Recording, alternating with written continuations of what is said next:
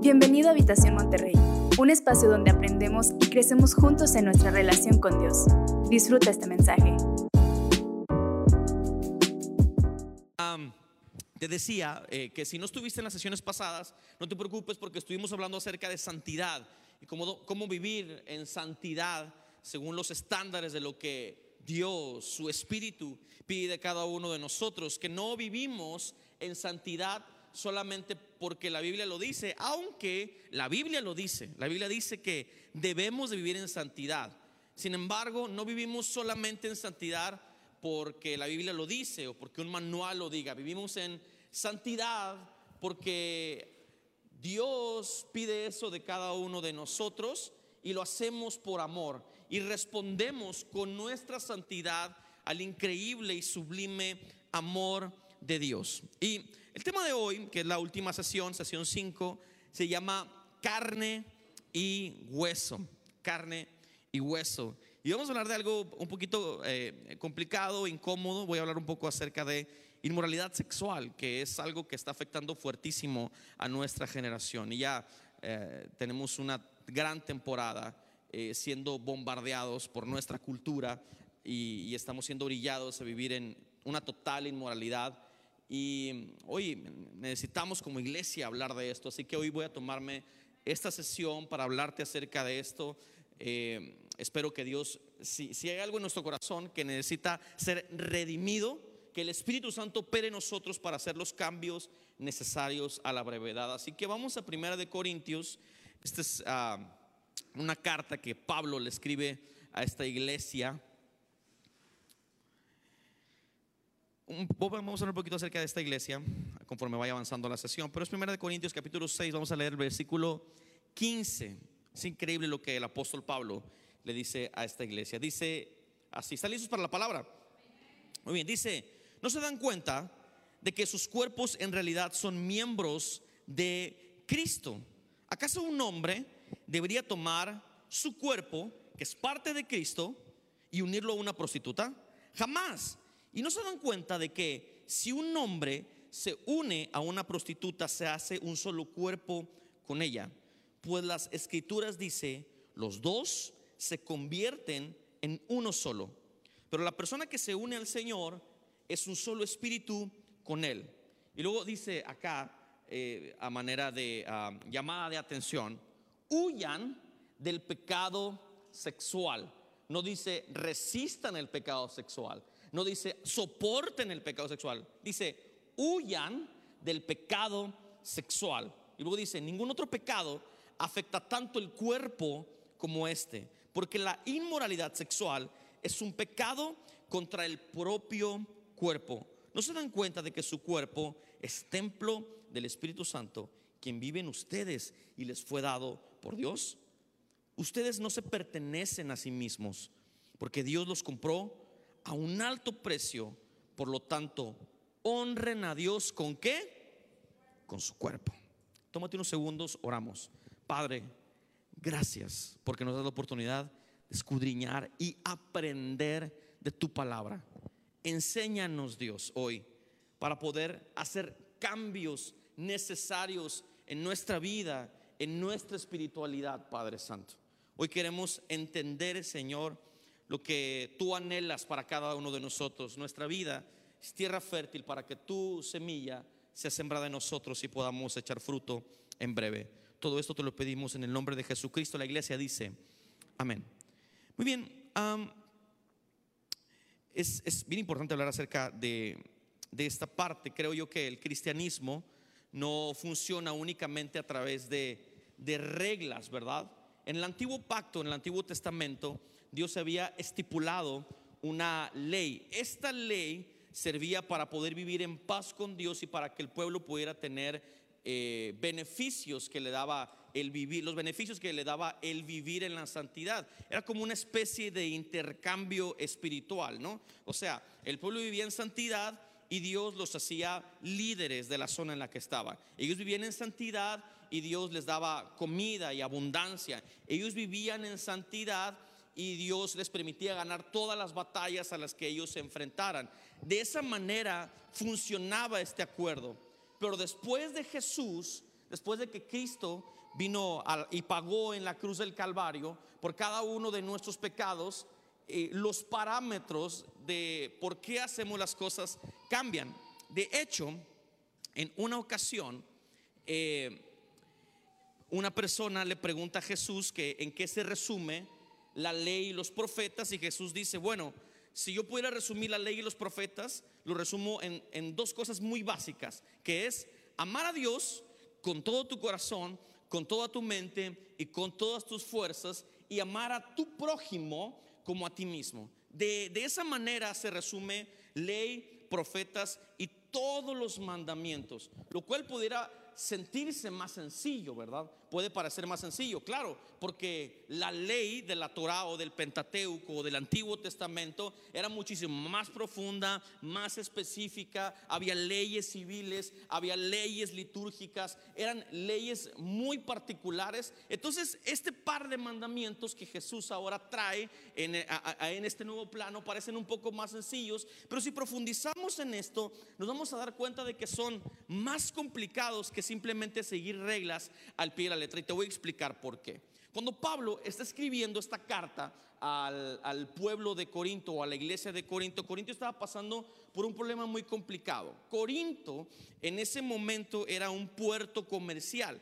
Como era un puerto comercial, ah, había una increíble mezcla de culturas y de religiones. De hecho, Corinto Ah, era una ciudad a la que le pudiéramos llamar una ciudad moderna, ¿no? sobre todo por este intercambio comercial y de valores. En Corinto había ah, templos dedicados a dioses griegos y a dioses romanos. Después de que ellos desarrollaban sus liturgias religiosas, los griegos y los romanos tenían la cultura de después de tener estas... Ah, estos servicios, por llamarle de una manera, o estos cultos a estos dioses paganos, ellos terminaban en ese momento acostándose con una prostituta. Era como que la culminación del servicio cúltico que, le estaban ofreciendo a estos dioses. ¿no? Entonces era muy fuerte las costumbres paganas que tenían en ese momento. Y ese no es el problema. El problema es que la iglesia que Pablo había edificado, en, el pueblo de Corinto, la iglesia que Pablo había estipulado, empezaban a tener estas costumbres también. Estaban adorando a, otros, a otros dioses y luego también tenían problemas morales como este, que familias tenían relaciones sexuales. Estamos hablando de la iglesia de Cristo que el apóstol Pablo había edificado. Y estaban teniendo eh, relaciones sexuales entre familiares, y estaban acostándose con prostitutas. Y el problema de esto es que ellos estaban diciendo o declarando que estaba bien porque ellos habían sido libres por la gracia de Cristo y que podían ser libres para hacer cualquier cosa con su cuerpo y, lo que a ellos se les pegara la gana porque pues ellos habían sido por la gracia de Cristo. ¿Te fijas cómo eh, una narrativa nos puede hacer eh, caer en, fallarle a Dios. O sea, el, sentirnos como, no, pues no pasa nada, eh, somos bañados por la gracia de Cristo, no pasa absolutamente nada. Y te fijas que a veces la iglesia de este siglo tiende a pensar un poquito de esa manera, ¿verdad? La iglesia de este tiempo puede llegar a pensar en eso. No pasa nada porque la gracia de Cristo me ha transformado, yo soy libre por su gracia y como soy libre por la gracia de Cristo, yo puedo hacer lo que me venga en gana con mi sexualidad. Al cabo, Jesús pagó por mis pecados en la cruz y yo puedo hacer lo que yo quiero. Sin embargo, la carta que, que, Pablo le escribe a esta iglesia nos deja muy en claro cómo debemos comportarnos y, yo quiero poquito a poquito ir, desmenuzándose, eh, ir desmenuzando las palabras de Pablo, porque es una respuesta sumamente evangélica. En resumen, Pablo le está diciendo, número uno, Cristo murió por tus pecados, incluyendo las consecuencias ocasionadas por tu inmoralidad sexual. O sea, Jesús en la cruz del Calvario pagó por toda esa inmoralidad. Si eres cristiano, lo que está tratando de decir Pablo es que la integridad es una de las principales formas en las que respondemos a la gracia de Cristo. O sea, hemos sido bañados por la sangre de Cristo, hemos sido vivificados, hemos sido limpiados por Jesús. Y mi respuesta a esa gracia inmerecida es vivir en integridad sexual. Esa es la mejor manera de yo corresponder al sacrificio de Cristo. Y les da un ejemplo más, les dice, así como Jesús fue levantado de la muerte, nuestros cuerpos también serán levantados en aquel día. Eso significa que lo que hagamos hoy, di conmigo hoy, lo que hagamos hoy con nuestro cuerpo, sí importa e importa muchísimo. Lo que hagamos hoy con el cuerpo, claro que importa. Y resume todo este mensaje diciendo, desde que entregaste tu vida a Cristo, tu cuerpo, hermano, hermana, ya no es tuyo. Padre Cristo. Ah, me encanta decir paz de Cristo en momentos incómodos así. Desde que entregaste tu vida a Jesús, tu cuerpo ya no es tuyo para que hagas lo que se te pegue tu gana con él. Perdón por la expresión.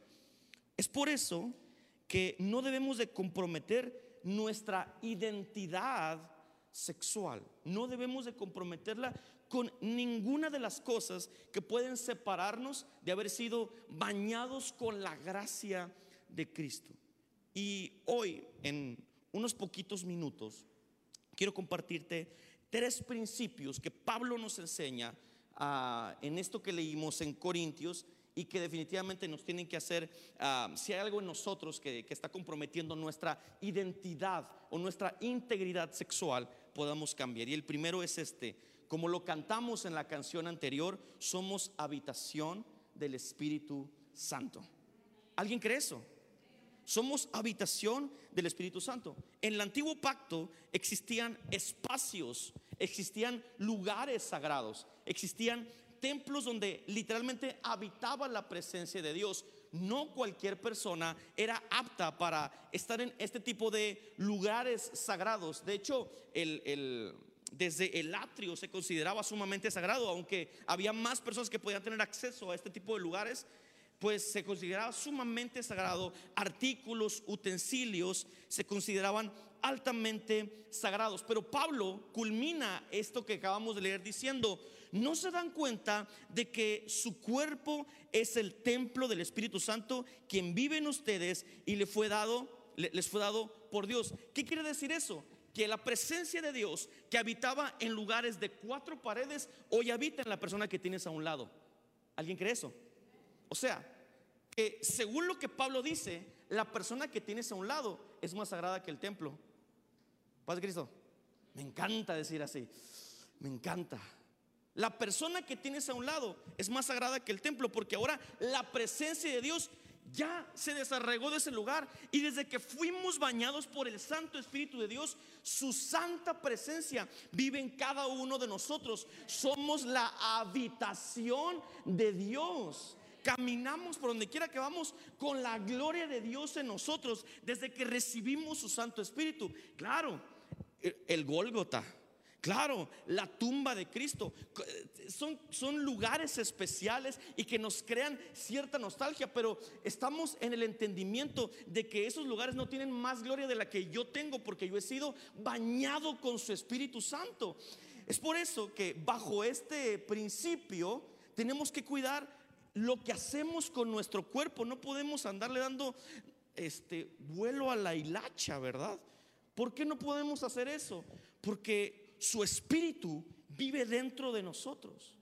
Hay un, hay un avión que se llama el Fuerza Aérea 1, que es el avión donde se transporta el presidente de los Estados Unidos.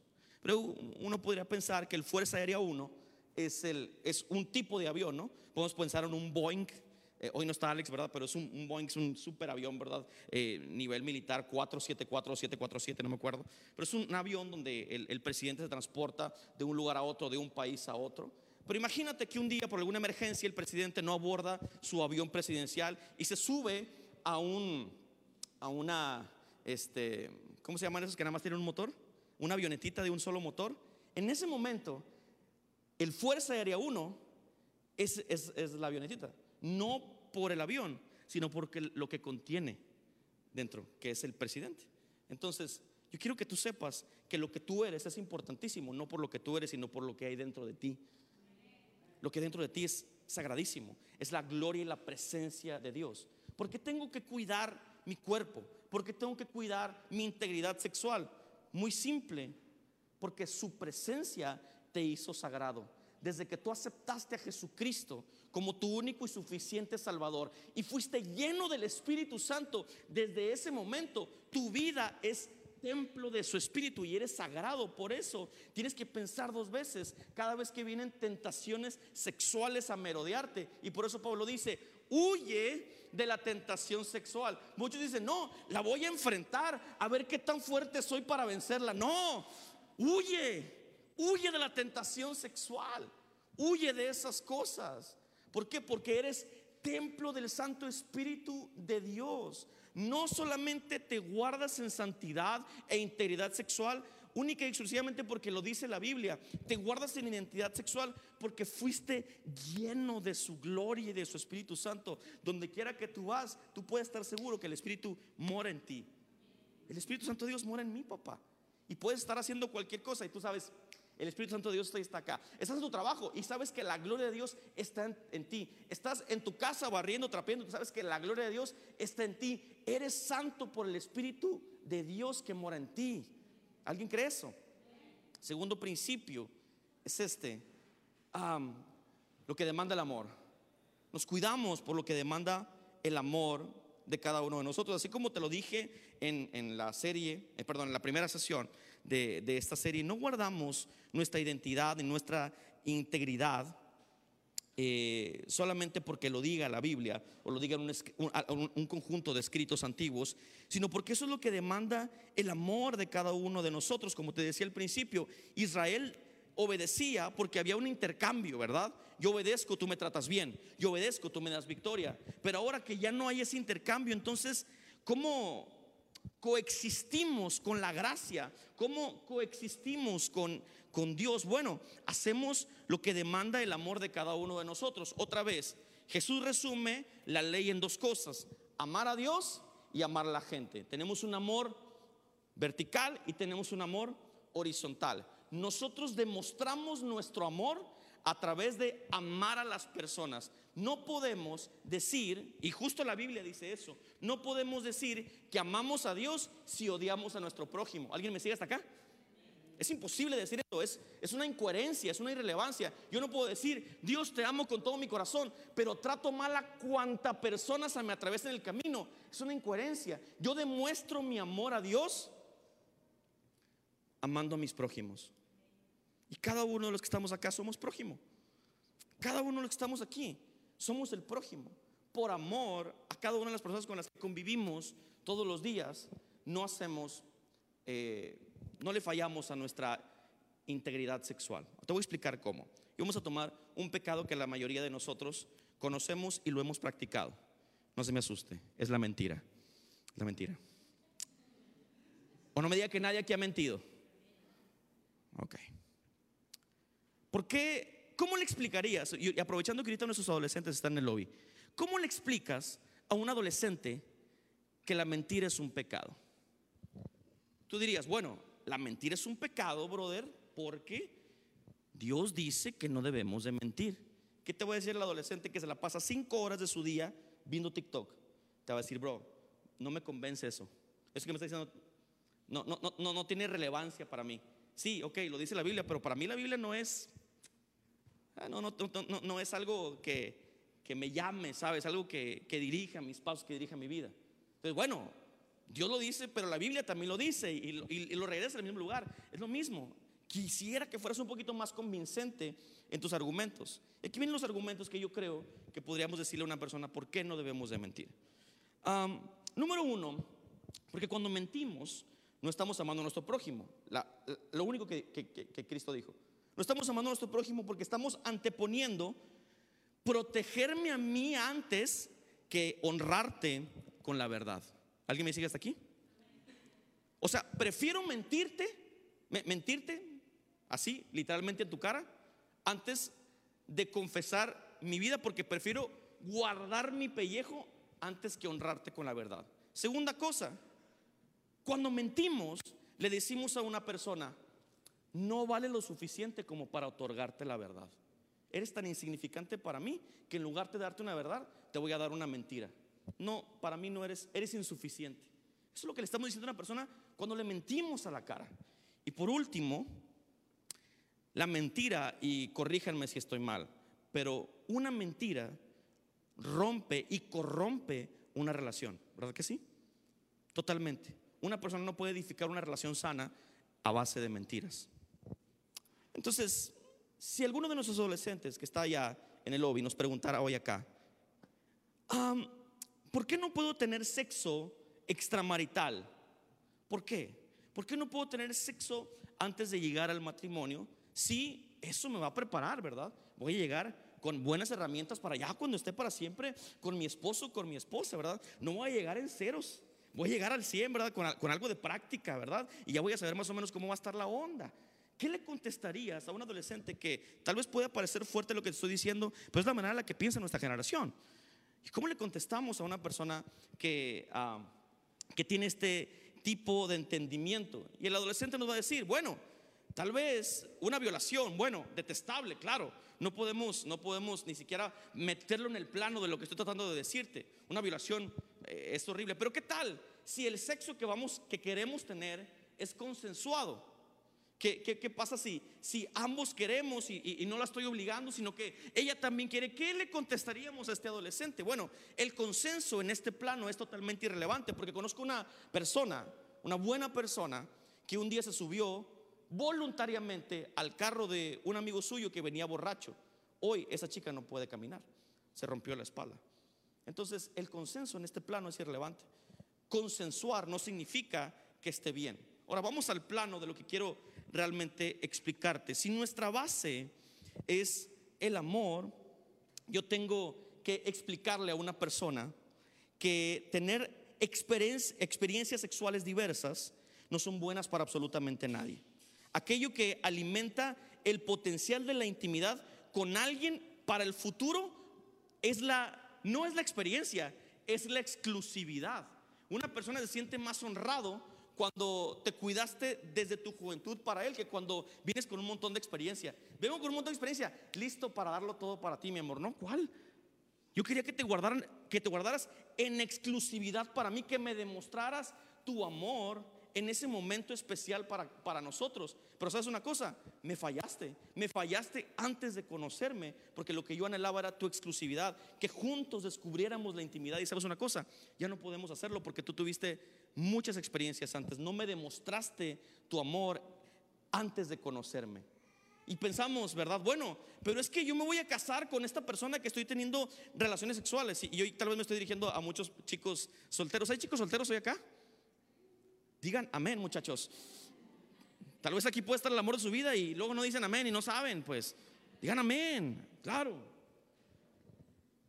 Y, y te cuidas, te cuidas previo a tu matrimonio porque le estás siendo fiel a tu futuro cónyuge antes de conocerlo. Le estás siendo fiel. ¿Sabes qué le estás demostrando? Así como Dios me amó en lo vertical, yo te voy a amar en lo horizontal porque lo que pide, lo que demanda el amor de mí es que me guarden integridad sexual para el momento que tengamos intimidad. ¿Alguien me sigue hasta aquí familia? Lo mismo pasa en el matrimonio. En el matrimonio no lo hacemos porque amamos a nuestro cónyuge. En el matrimonio no fallamos en integridad sexual porque amamos a nuestro cónyuge. Hemos recibido el amor del Padre y yo demuestro el amor horizontal a la persona que Dios puso en mi camino. Integridad es el resultado de que hemos sido bañados por su gracia, que hemos sido repletos por su gracia. Y quiero terminar con este último principio. Te dije que la predicación de hoy iba a estar duro a la cabeza y rapidita. Y quiero terminar con este principio. Y no sé si está Eric por ahí o está ahí arriba en la cabina, pero si está por aquí, le pido que pase. Muy bien, gracias Eric. El último principio es vence la mentira. Vence la mentira. La cultura y Satanás, obviamente, te mentirán respecto al sexo, siempre. Te mentirán demasiado respecto a tu integridad sexual. A tal grado que en este tiempo, en las series que más se consumen hoy, no, solamente podemos apreciar eh, eh, escenas, no, no, no, no, sino que las series que más impactan a nuestra sociedad normalizan cosas como la pornografía. Esta cultura nos ha brillado a tener un tremendo problema con, este, con el consumo de la pornografía. En ese tiempo, niños de 6 años consumen pornografía. No sé si ustedes lo sabían, pero es una eh, estadística real. Un niño empieza a los 6 años a consumir, y, aquí estás a mí, no, me dejará mentir. 6 años, porque ella es psicóloga y ve niños.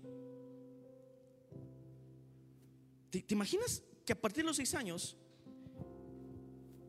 la visión de la intimidad, de algo increíble que Dios hizo para disfrutar en el contexto excelente y perfecto, desde los seis años ya está distorsionado. ¿Por qué? Porque la cultura ha normalizado la pornografía.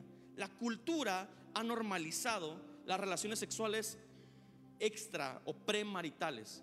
Ha normalizado el, consumir este contenido todo el tiempo. Y cuando un niño de 6, 7 años empieza a llenar su cabeza con todo esto, cuando empieza una relación amorosa, él tiene una concepción incorrecta de la intimidad y se daña a él y daña a su prójimo. Daña a su prójimo y daña su relación con Dios. Ese niño anhelará casarse, pero lo más probable es que no podrá, porque su identidad sexual ha sido corrompida. Chicos que tienen relaciones sexuales antes de su matrimonio están teniendo experiencias y experiencias y experiencias experiencias. Lo más seguro es que cuando lleguen al momento del matrimonio y empiezan a tener intimidad, va a ser incomodísimo. Porque van a tener una concepción errónea e incorrecta de lo que es la intimidad. Escucha, Dios diseñó la intimidad para el contexto perfecto. Y es hermosa la intimidad. Y es tan necesaria. De hecho, hay un libro en la Biblia altamente erótico al que le llamamos Cantar de los Cantares. Estoy hablando de eso porque estamos puros adultos aquí hoy, ¿verdad? A excepción de los niños, pero no se van a acordar de esta predicación, de los bebés. Es altamente erótico y habla acerca de intimidad. El libro de Cantar de los Cantares habla de, este, estos momentos íntimos con el esposo y la esposa y habla del tálamo y, el cuarto y es increíble. Yo creo que Dios quiere que tengamos una relación de intimidad sexual correcta con nuestro cónyuge, pero estamos rompiendo el pacto al no amar a las personas. Yo no le soy fiel a mi esposa porque la Biblia lo diga, ya te lo había dicho, yo le soy fiel a mi esposa porque la amo y no quiero destrozar su corazón. No, no es que, pastor, tú no sabes, nos vamos a casar. Por eso, pues ya estamos practicando para ver cómo va a estar la onda. Pero ¿qué tal si no te casas con ella o con él? No, es que sí, pero ¿quién te garantiza? ¿Por qué le estás fallando a la persona con la que te vas a casar? Teniendo relaciones sexuales antes del momento en el que te presentas delante de Dios y le dices, Dios, voy a prometerle fidelidad a mi cónyuge para siempre. ¿Por qué? ¿Por qué estamos fallando? No, es que la Biblia, a ver, vamos a estudiar, pastor, a ver, a mí me gusta bastante la, pues la apologética, ¿verdad? La hermenéutica. Y yo no veo ninguna de las cartas de Pablo que diga eso que usted está diciendo. No, no, no, pero Jesús dijo, ama a Dios y ama al prójimo como a ti mismo. ¿Alguien me sigue hasta acá? Ama a Dios y al prójimo como a ti mismo. Yo, al romper estas relaciones y tener relaciones incorrectas, estoy diciendo a mi prójimo, no me importas. Voy a hacer lo que yo quiera contigo en el momento que yo quiera. Voy a tomarte como mi objeto sexual en el momento que yo quiera. ¿De qué estás hablando si Pablo está diciendo acá que tu cuerpo ya no es tuyo? Desde que le entregaste tu vida a Jesucristo, tu vida, tu cuerpo es templo del Espíritu Santo, no es tuyo para que hagas lo que quieras con él. Desde que le entregamos nuestra vida a Jesús, nuestra concepción tiene que comenzar a cambiar. Por eso el principio es vence la mentira de lo que hemos aprendido en la cultura. quiero darte una buena nueva. ¿Alguien quiere escuchar una buena noticia? Si Dios está hablando tu vida y sabes que hay algo incorrecto en tu integridad sexual, Dice 1 de Juan, capítulo 1, versículo 9. Pero si confesamos nuestros pecados a Dios, Él es fiel y justo para perdonarnos nuestros pecados y limpiarnos de toda maldad. Confiesa y arrepiéntete de tus pecados, que Dios te limpiará de toda impureza sexual. Tal vez tú dices, bueno, tuve relaciones sexuales con mi novio. ¿Y ahora qué voy a hacer? Bueno, lo que te toca a ti hoy, en este momento, hacer es confesar tu pecado delante de Dios, tal vez delante de un Padre espiritual. Y le ¿sabes qué? Esta es mi condición. Esta es la situación en la que estoy. Hagan una oración juntos y vuelve a pactar con Dios por una nueva virginidad que va a ser espiritual totalmente. Si tú fallaste a tu esposo o a tu esposa, Él es fiel justo para perdonarte. Él es fiel justo para limpiarte toda maldad. Él es fiel justo para elevar tu vida a un nuevo nivel. Dios no quiere que vivamos en relaciones corruptas. Dios quiere que vivamos en relaciones donde el Espíritu Santo guía todo lo que hacemos. ¿Alguien quiere eso para sí?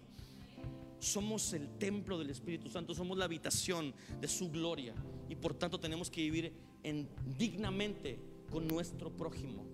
Así que hoy te voy a pedir que te pongas de pie.